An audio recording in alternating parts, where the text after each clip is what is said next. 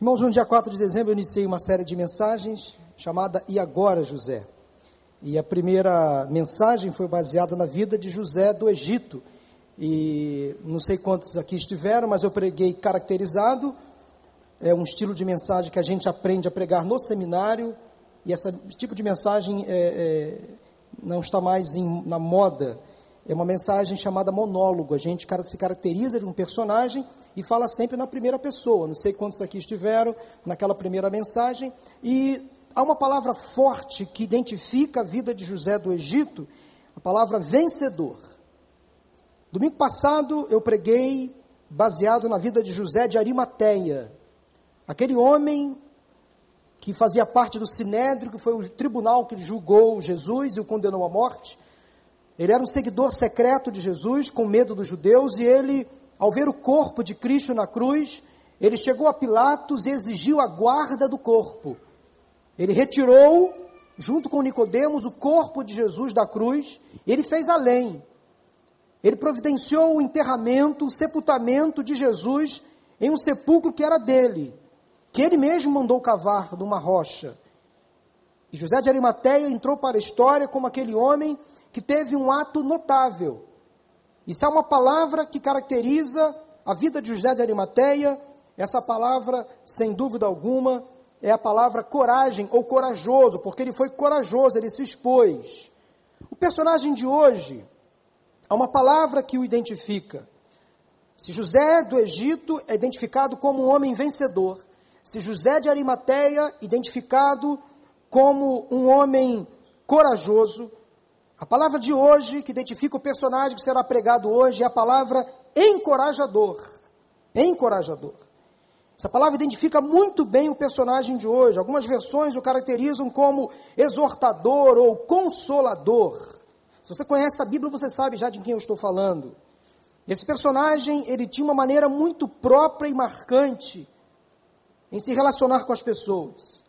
O encorajador é aquele que incute coragem na vida de uma outra pessoa. É aquela pessoa que anima, que incentiva, que estimula alguém a prosseguir. Está sempre colocando o outro para cima. Há sempre uma palavra de ânimo, de esperança, de encorajamento no encorajador. Naquela época, no início da igreja cristã, os primeiros cristãos sofriam muita perseguição. A igreja precisava de um homem assim, que encorajasse os cristãos. Jesus já havia ressuscitado, os primeiros discípulos estavam aprendendo a caminhar com as próprias pernas. Já tinha sido inaugurado a era do Espírito Santo que agia neles, naqueles discípulos e através deles. Mas muitos daqueles primeiros cristãos tinham caminhado com Jesus bem de perto. Então o Senhor fez levantar um encorajador, um homem, um certo José, que logo causou boa impressão entre os primeiros discípulos de Jesus, entre os primeiros cristãos. Aquela altura, era uma pessoa que a igreja estava precisando, porque a perseguição era muito grande. Interessante como Deus envia a pessoa certa para as pessoas certas, no lugar certo e para o momento certo. Tinha que ser um José. Não falei para você que José é gente boa, José sempre acrescenta. Quantos Josés na Bíblia? E o José que nós vamos abordar hoje é o José de Chipre, mais conhecido como Barnabé, o encorajador. Mas eu vou mencioná-lo como José, simplesmente José. E agora, José? Quem era esse José de Chipre? Obviamente, ele era um levita, da tribo de Levi, de Chipre, morava na ilha de Chipre, a quem os apóstolos deram o nome de Barnabé. E o nome Barnabé significa encorajador. Então ele se chamava José e os apóstolos identificaram nele esta atitude encorajadora. Ele era facilmente identificado como uma pessoa encorajadora. Então eles deram um apelido. Eles mudaram o nome, passaram a chamá-lo de Barnabé. Tamanha a marca que José tinha de encorajar. Por isso ele passou a ser chamado de o encorajador, Barnabé. Mas ele era um José. No livro de Atos, no capítulo 4, no capítulo 11, ou melhor, no capítulo 11, versículo 24, diz que ele era um homem bom, cheio do Espírito Santo e de fé.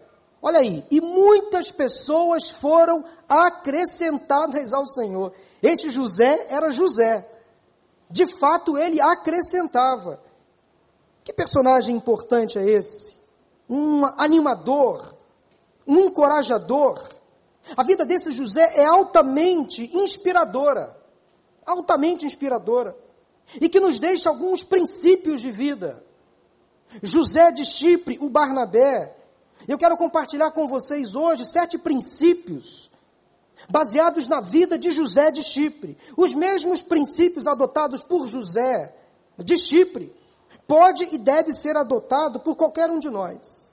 Eu queria que você anotasse no seu coração quais são os princípios de vida de José de Chipre. O primeiro princípio que eu encontro na vida de José é o princípio da generosidade. Princípio da generosidade. Diz o texto de, de Atos, capítulo 4, no versículo 37, que após ser apresentado aos apóstolos, aos seguidores de Jesus, este José, ele vendeu um campo que possuía, trouxe o dinheiro e o colocou aos pés dos apóstolos. As coisas até aquele momento estavam indo bem, entre aspas, né, para a igreja, no que diz respeito ao crescimento. As pessoas se convertiam facilmente, eram batizadas. A mensagem do Evangelho se propagava de forma impressionante. Mas ao mesmo tempo, por isso que eu falei as coisas indo bem, indo bem entre aspas, porque ao mesmo tempo que a igreja crescia, havia uma forte perseguição. Ser cristão naquela época era sinônimo de perda. Perda de prestígio, perda de status, perda de bens, perda da vida. Então não era bom ser cristão naquela época. Então passou a existir na comunidade cristã uma necessidade de atendimento aos menos favorecidos. Porque muitos daqueles que se convertiam ao cristianismo, que saíam do judaísmo, por exemplo, perdiam seus recursos, perdiam seus bens, perdiam seus empregos, passavam a ser perseguidos. Então muitos cristãos se reuniam e passavam fome, passavam necessidade. Então, aqueles cristãos que tinham mais recursos, eles dividiam o que tinham, repartiam os seus bens, as suas propriedades. E a atitude de José de Chipre foi uma atitude notável. É o primeiro registro de um cristão que doou o que tinha em benefício de uma outra pessoa. Vendeu o que tinha, vendeu um campo, uma propriedade, abriu mão de um recurso, de um bem pegou o dinheiro que conseguiu na venda e depositou aos cuidados dos apóstolos, para que esses apóstolos pudessem então cuidar dos menos favorecidos, dos desempregados, daqueles que passavam fome. A pessoa responsável, precursor, aquele que iniciou essa mudança na mente e no coração, no comportamento dos, dos, dos demais cristãos da época, foi um homem usado por Deus chamado José. O princípio da generosidade. E o que ele fez não fez por autopromoção. Não fez para chamar a atenção dos apóstolos, não fez isso para alcançar um cargo de prestígio na igreja, de forma alguma. Ele fez de coração aberto, ato de generosidade. Foi uma atitude generosa, altruísta, doadora. E o que José fez, fez toda a diferença, acrescentou algo de muito valor à igreja, aos primeiros cristãos. Ele foi uma pessoa então empática, compassiva, misericordiosa. Logo, logo caiu nas graças do povo, da igreja. Quanta generosidade, quanta doação, quanta entrega, quanta solidariedade. José sabia da importância da partilha. Você sabia que ao repartir as suas finanças, os seus bens, os seus recursos, você está suprindo a necessidade de muitas pessoas? Como a sua doação financeira incentiva a igreja? De que maneira você pode repetir o mesmo ato de generosidade de José de Chipre? Quando você devolve a Deus o seu dízimo e a sua oferta, por exemplo, você ajuda a pagar as contas da igreja. A igreja se sustenta através dos nossos dízimos, das nossas ofertas, dos nossos atos de generosidade, nós temos contas de luz, de água, de telefone, nós temos contratos com prestadores de serviço, nós temos funcionários. Os pastores, todos eles são pagos pela igreja. Sempre quando aqui chegamos, encontramos um local limpo, um ambiente agradável, nos sentamos em cadeiras confortáveis, estamos aqui num ambiente agradável, na temperatura ideal, adequada. Tudo isso custa. Sua generosidade ajuda a igreja, por exemplo, a cada semana, a, propor a proporcionar uma atmosfera agradável de culto, de adoração ao nosso Deus. A sua generosidade, por exemplo, ajuda aqueles que têm pouco ou nada têm. Através do Centro de Ação Social, nosso Casa Cap, aqui ao lado do Centro de Cuidado Humano, seus dízimos e ofertas ajudam a sustentar os nossos missionários dentro e fora do Brasil. Seus dízimos e ofertas ajudam a manter o Recriança, a nossa área que atende aos nossos filhos, que atende os ministérios da igreja. Generosidade não se limita apenas a doações financeiras, entenda isso bem. Você pode ser generoso usando suas palavras, seus dons, seus talentos, suas virtudes, seu tempo, seu sorriso, seu abraço. Você pode escolher uma pessoa e ser generosa com essa pessoa.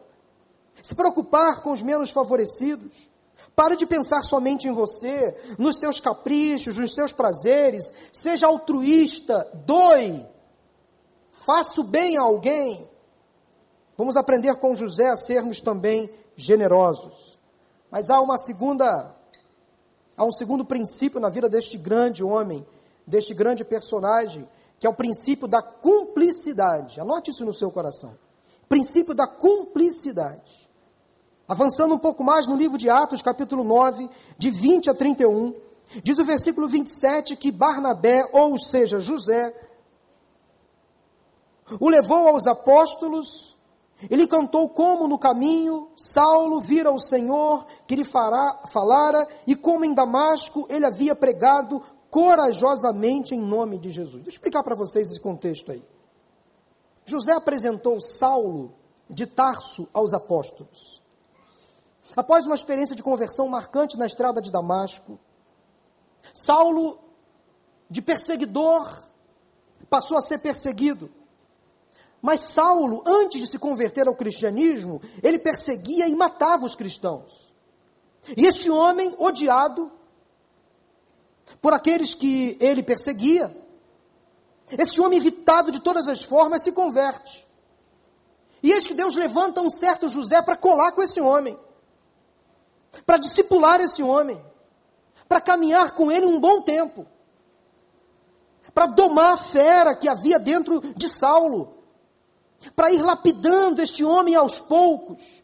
E chegou o um momento então que após a conversão de Saulo, José José de Chipre, este homem Barnabé, leva Saulo à presença dos apóstolos. E os apóstolos ficam com medo, porque desconfiavam: será que se converteu mesmo? Será que não é uma arapuca? Será que ele está fingindo? Então, Barnabé, ou seja, José, chega para os apóstolos e testifica, dizendo mais ou menos o seguinte: Eu estou com ele. Ele anda comigo. Eu atesto, eu confirmo, eu ratifico que esse camarada agora não vai mais nos perseguir.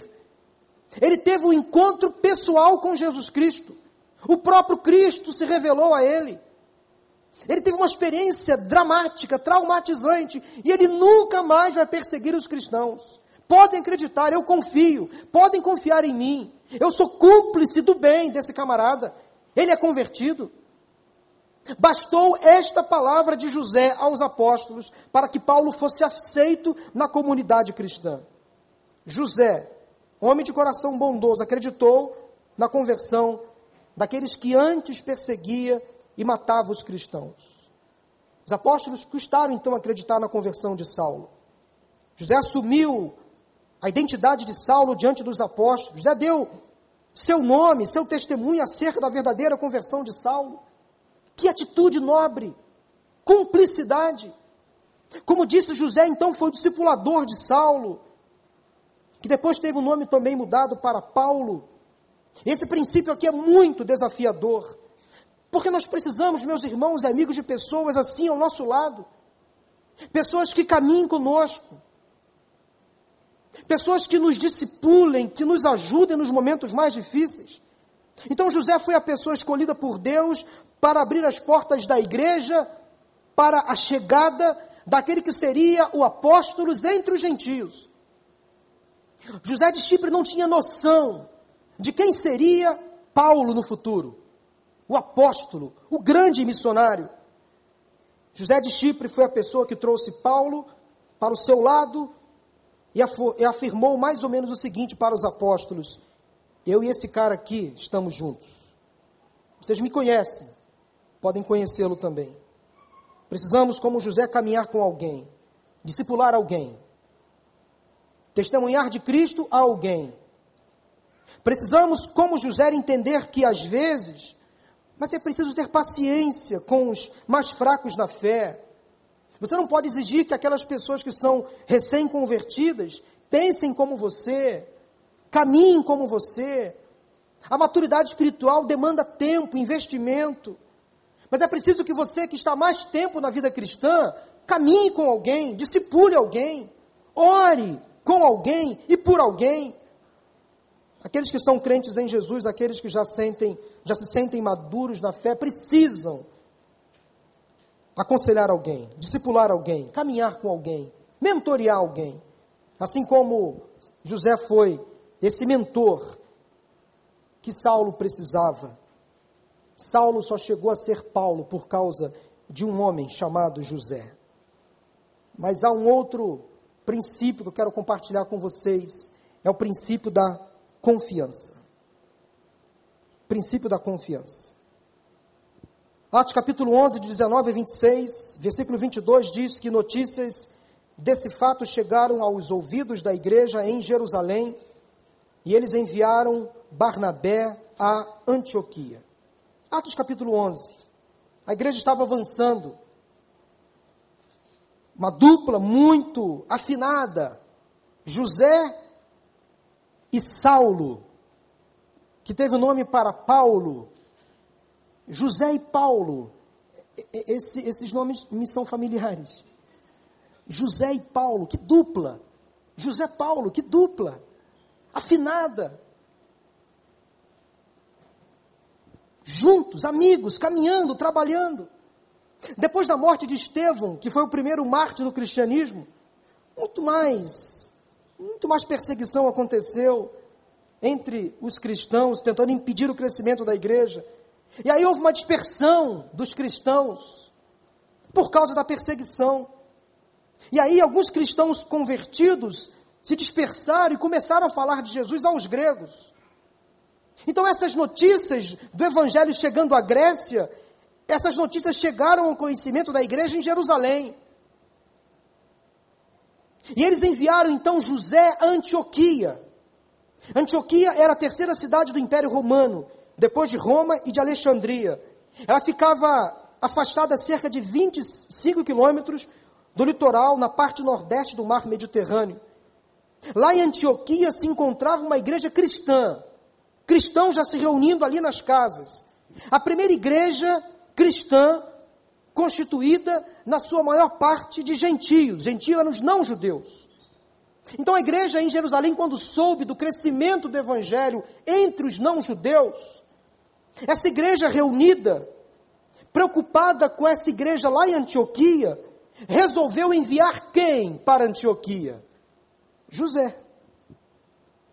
Porque do sucesso do trabalho em Antioquia, dependeria todo o esforço missionário da igreja de Jerusalém para as novas investidas entre os gentios.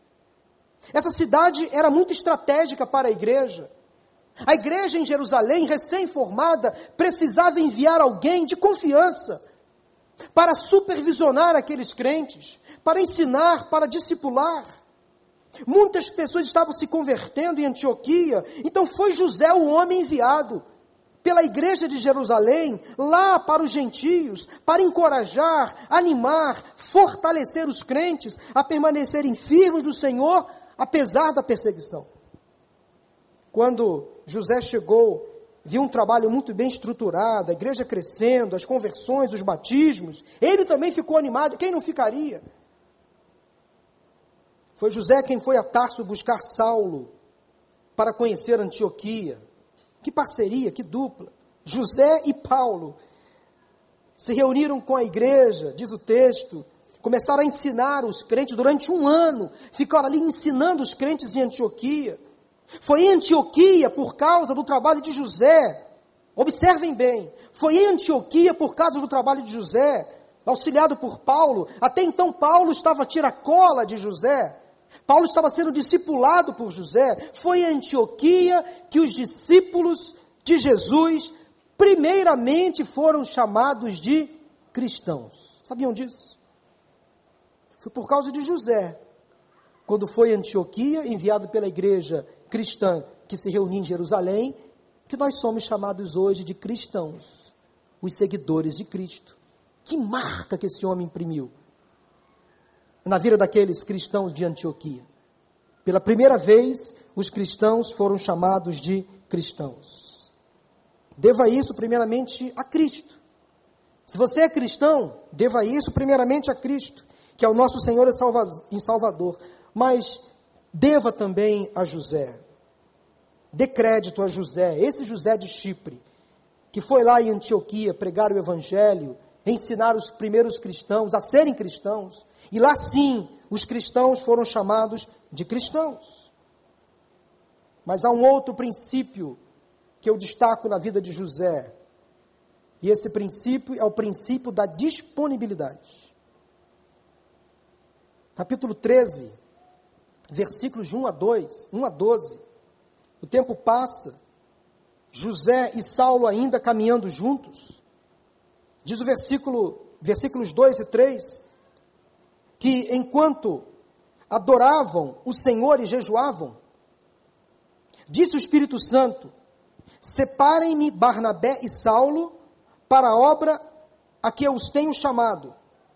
Assim, depois de jejuar e orar, impuseram-lhe as mãos e os enviaram. Eles estavam em Antioquia. Mas de Antioquia, José e Saulo foram enviados para a ilha de Chipre. Chipre, José. José levou Saulo para o seu local de nascimento, lugar onde ele conhecia muito bem. Impressionante a disponibilidade de José, sempre pronto a servir. Interessante como depois o próprio apóstolo Paulo teve essa marca, a marca da disponibilidade, do pronto serviço. Para Paulo não havia tempo ruim, realizou três viagens missionárias. Há quem diga, inclusive, que Paulo não, não se casou porque não tinha como ser casado. Quando o cara não estava preso, estava viajando. Imagine um homem casado, preso ou viajando. Não ia ser, não ia ter sucesso no casamento. Há quem diga que Paulo não se casou. Ele foi celibatário para poder exatamente cumprir o chamado de Deus. Deus dá a algumas pessoas o dom do celibato, para que essas pessoas disponíveis possam fazer algo para Ele. Algo que demanda mais tempo. Provavelmente Barnabé também não era casado, porque tinha mais tempo disponível para servir ao Senhor, para viajar, para aconselhar Paulo, para discipular este grande homem que se tornaria o grande missionário entre os gentios. Impressionante a disponibilidade de José. Sempre pronto a servir, prestativo, disponível, acessível. As portas da casa de José estavam sempre abertas. Se José tivesse uma sala, um gabinete, um escritório, a porta desse gabinete, desse escritório estaria sempre aberta. Se José tivesse um celular, ele deixaria sempre ligado. Em caso de emergência, estava sempre pronto para atender, vivia para servir. Ele olhava as necessidades da igreja, sabia que podia contribuir, podia ajudar com a sua vida, com seus dons, com seus talentos. José e Saulo foram enviados pelo Espírito Santo então à ilha de Chipre, cidade onde, onde José nasceu. E em Chipre moravam muitos judeus, pois o evangelho já havia sido pregado lá. Eles viajaram por toda a ilha, se dispuseram a falar de Jesus às pessoas.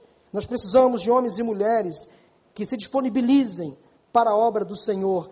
Você tem dedicado o seu tempo a Deus?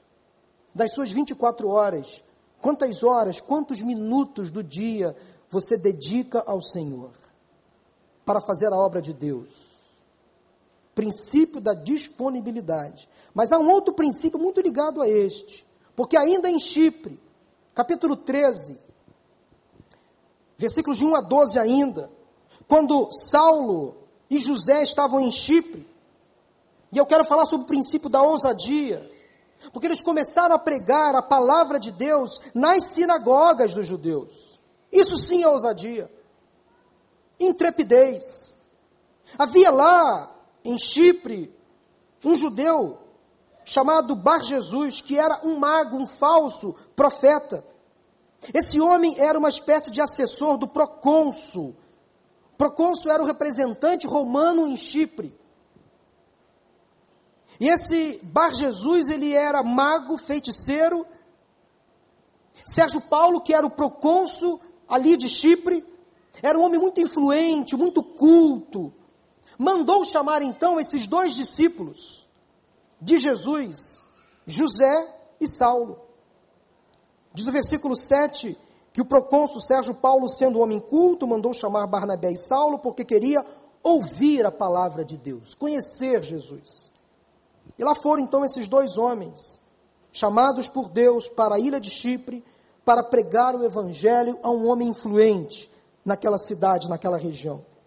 Sérgio Paulo queria conhecer mais sobre Deus.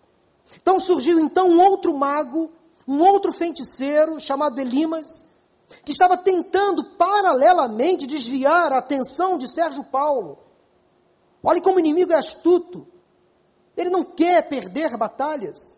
Enquanto José e Saulo estavam evangelizando, Sérgio Paulo, Elimas, um mago, um feiticeiro, um bruxo, estava jogando contra, tentando afastar Sérgio Paulo dos caminhos do Senhor, um enviado do demônio, o próprio demônio, tentando então destruir o trabalho da igreja. Não bastava para José e Saulo a disponibilidade apenas, eles precisavam agir com ousadia diante de um espírito maligno que estava ali se levantando contra as pessoas. Um espírito de feitiçaria ameaçava se alojar nos moradores daquela ilha, através do homem mais influente ali. José e Saulo foram ousados na pregação do evangelho, eles não se omitiram, e diz o texto que Paulo, com a unção do Espírito Santo de Deus, repreendeu aquele espírito maligno que estava ali tentando influenciar a vida de Sérgio Paulo. Que coisa interessante. Como homens e mulheres precisam agir com ousadia, homens e mulheres de Deus. Mas para você ser ousado, você precisa estar cheio do Espírito Santo de Deus. Foi o que Paulo aprendeu com José. Cheio do Espírito, eles puderam então dar um checkmate, derrubar, destruir toda ação maligna, usando a vida daquele homem, Elimas, um mágico, um feiticeiro, para destruir a vida de Sérgio Paulo. Olha que coisa interessante, como a Bíblia nos relata informações muito preciosas. Mas há um outro princípio que eu quero destacar com vocês nesta oportunidade, que é o princípio da conciliação. É o sexto princípio, baseado na vida de José. Atos capítulo 15, de 1 a 35, praticamente todo o capítulo. Diz o versículo 2: Isso levou Paulo e Barnabé a uma grande contenda e discussão com eles. Assim foram designados, junto com outros, para irem a Jerusalém, tratar dessa questão com os apóstolos e com os presbíteros. Que questão era essa? Em Atos capítulo 15, lemos que um debate teológico surgiu na igreja. Toda uma celeuma teológica, desnecessária talvez, que girava em torno simplesmente de um único assunto. Alguns cristãos começaram a discutir teologia na igreja e começaram a falar que os recém-convertidos, do judaísmo ao cristianismo, deveriam ser circuncidados conforme o costume ensinado por Moisés, senão eles perderiam a salvação. Ou melhor, eles não poderiam ser salvos. Deveriam ser circuncidados, senão eles não poderiam ser salvos. A igreja entrou num racha só por causa dessa questão teológica, profunda, por sinal. A igreja no seu nascedouro, discutindo teologia, perdendo tempo. E quem foi enviado lá para resolver esse problema? José. Ele de novo.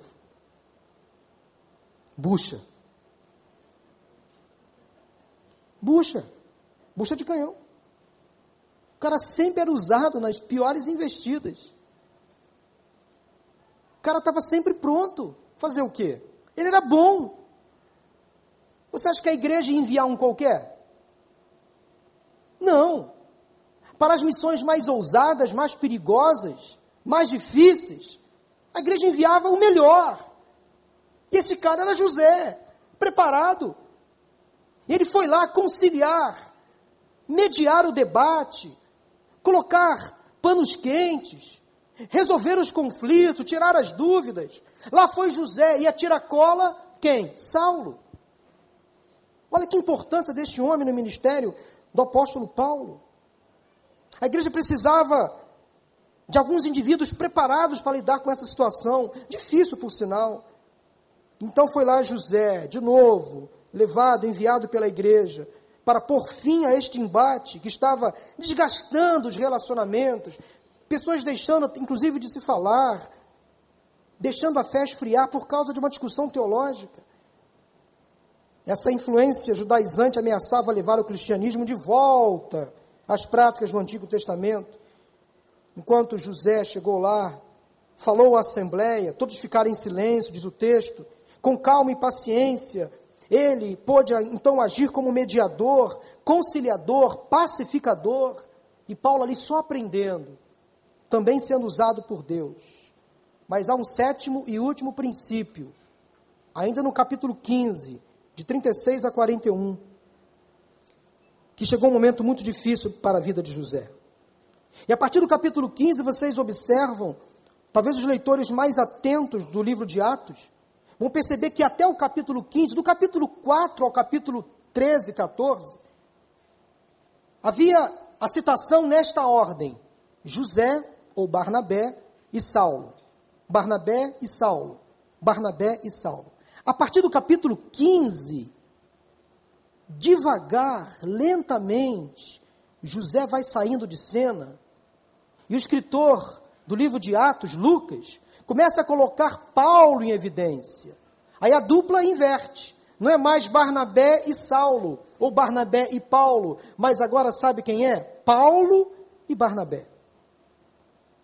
José estrategicamente de forma muito sábia, muito sensata, equilibrada, um cara maduro. Percebendo que Paulo estava tomando espaço, ele sai lentamente de cena. E houve um problema aí. A Bíblia é tão clara quando trata dos problemas. Há quem diga que Paulo era uma pessoa difícil, um gênio forte, difícil convivência. Ele tinha um espinho na carne, todos nós sabemos, um problema, uma espécie de freio que fazia com que ele abaixasse, abaixasse a sua cabeça sempre quando se achava muito soberbo. Paulo era provavelmente uma pessoa tensa, nervosa, irritada facilmente. José sabia disso. Caminhou com Paulo quanto pôde. Mas chegou um momento em que eles se desentenderam. Houve um desentendimento sério, segundo a Bíblia. Diz o texto no versículo 38 que tiveram um desentendimento tão sério que se separaram. Paulo pegou Silas a tiracolo e agora Barnabé, ou melhor, José, pega quem a tiracolo? João Marcos. Uma discussão entre eles, um racha, um problema, uma discussão. Ora, eu tenho certeza que o desentendimento foi sério, mas eles não chegaram a se agredir, fiquem tranquilos. Não foi preciso registrar a ocorrência na delegacia, não foram chamados ao GCRIM, não houve BO, nada disso. Mas se desentenderam, seriamente. A ponto de José perceber que Deus estava levantando Paulo para assumir uma liderança, um destaque na comunidade. Barnabé, a partir desse desentendimento com Paulo, por causa de João Marcos, porque o, o, o pivô da discussão foi João Marcos. Paulo queria afastar João Marcos do grupo. Barnabé, mais sábio, não, deixa ele aqui, ele é novo, ele é neófito, ele precisa de acompanhamento. Então, Paulo ficou zangado com João Marcos, e esse José Barnabé, não, deixa ele comigo. José escolheu ficar ao lado do mais fraco encorajar João Marcos. José foi sábio na decisão e na escolha. Paulo já poderia caminhar sozinho. José preferiu recuar. Para quem não sabe, para quem não está atento, esse João Marcos é o segundo evangelista, o Marcos. Mateus, Marcos, Lucas e João. Esse camarada aqui que José estava discipulando agora, viria a ser um dos principais evangelistas da Bíblia. Esse João Marcos é o Marcos, o segundo evangelista. Esse episódio aqui, dessa discussão entre Paulo e Barnabé, aconteceu por volta do ano 50 a 52 depois de Cristo. E observe agora, o evangelho de Marcos foi escrito por volta do ano 64. Alguns anos depois.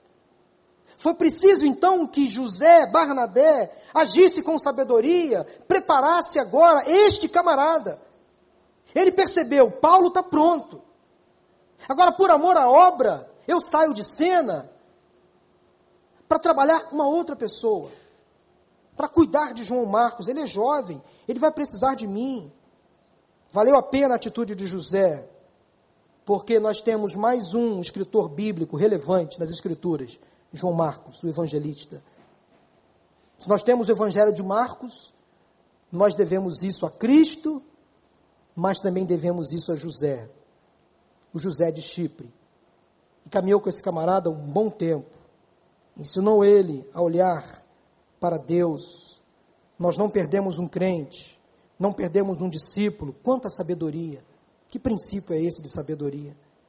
João Marcos era um jovem convertido, não tinha tanta experiência. Então foi José usado por Deus, com sabedoria, deixou Paulo partir com Silas e ele preferiu então seguir de volta a Chipre, na companhia de João Marcos. Paulo tinha personalidade então muito forte, era um líder nato. Paulo deixou de ser então protegido de José, Barnabé, pois já estava pronto o suficiente para prosseguir sozinho, liderar, liderando e sendo exemplo, como nós temos ele como exemplo até hoje. Eu quero concluir essa meditação de hoje, meus irmãos, dizendo que José de Chipre, o Barnabé, foi um grande incentivador, um grande homem, um grande homem usado por Deus. Mas ele aprendeu a ser encorajador com Jesus. Seu encorajamento produziu resultados eternos e imediatos. O que José aprendeu a ser encorajador, aprendeu com Jesus.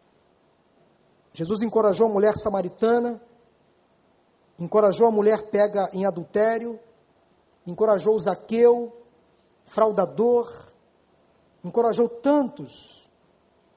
O que José aprendeu, aprendeu com Jesus. Eu estou convencido de que todos nós precisamos de alguém assim ao nosso lado, ao nosso redor. Eu quero terminar dizendo que eu estou convencido também de que nem todos têm essa virtude de encorajar. Deus dá a algumas pessoas esse dom especial. E quem sabe Deus está levantando você hoje, nesta tarde, noite, para encorajar alguém, para exortar alguém no bom sentido da palavra, para incentivar, para animar, para fortalecer, para colocar essa pessoa que está aí ao seu lado para cima. Quem sabe essa pessoa que precisa de encorajamento seja o seu cônjuge, seu filho, sua mãe, seu pai. Nós precisamos hoje que pessoas como José de Chipre se levantem aqui e digam: Deus, eu quero ser usado para encorajar. Eu quero ser usado pelo Senhor para animar aqueles que estão ao meu redor. Quero chamar a banda aqui rapidamente, pode vir, meus irmãos. Já vamos terminar. Eu quero orar com você neste momento. Há muitas pessoas que estão precisando de encorajamento. Milhares de pessoas estão lutando contra uma doença, precisam de uma palavra de encorajamento. Estatísticas recentes mostram que 50% dos casamentos acabam em divórcio. Há muitos casais precisando de encorajamento. Há muitos enfermos precisando de encorajamento. Há muitas crianças, adolescentes, perseguindo de, precisando de encorajamento. Há muitos jovens lutando contra muitos desafios na vida acadêmica, profissional, sentimental, andando por aí cabisbaixos, precisando de encorajamento.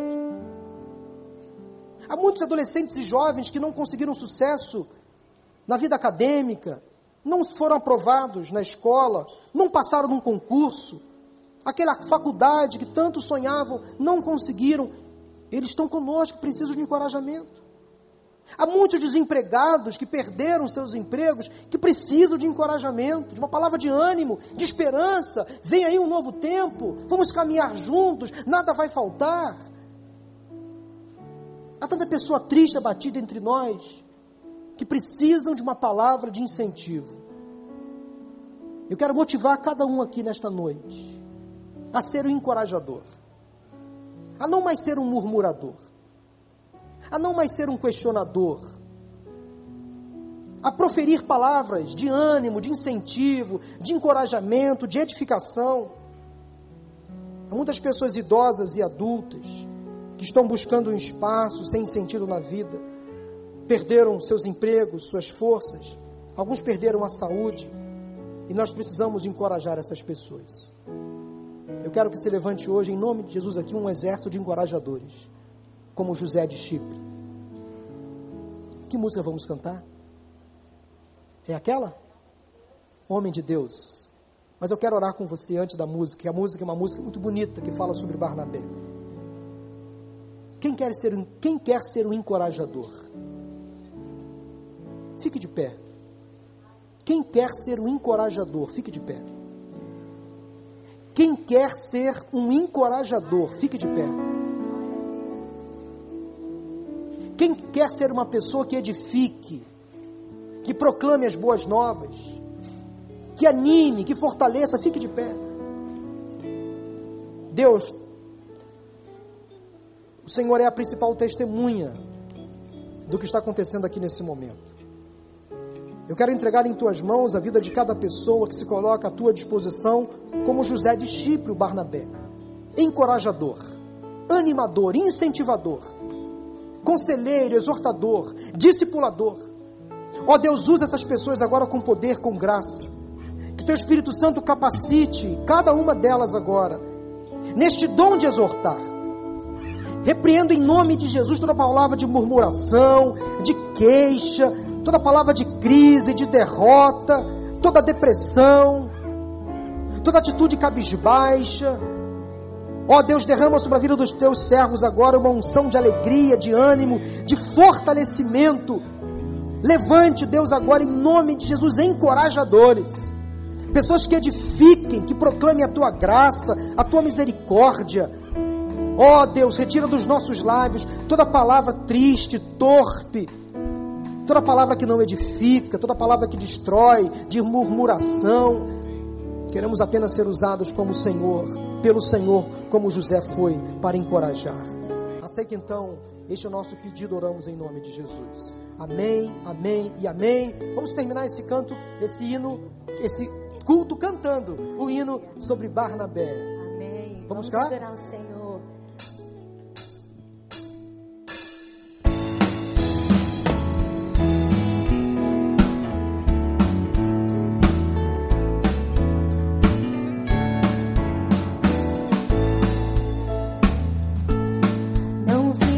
bem assim gente e o outro carecia. Ainda mais quando se sabe o que fazer.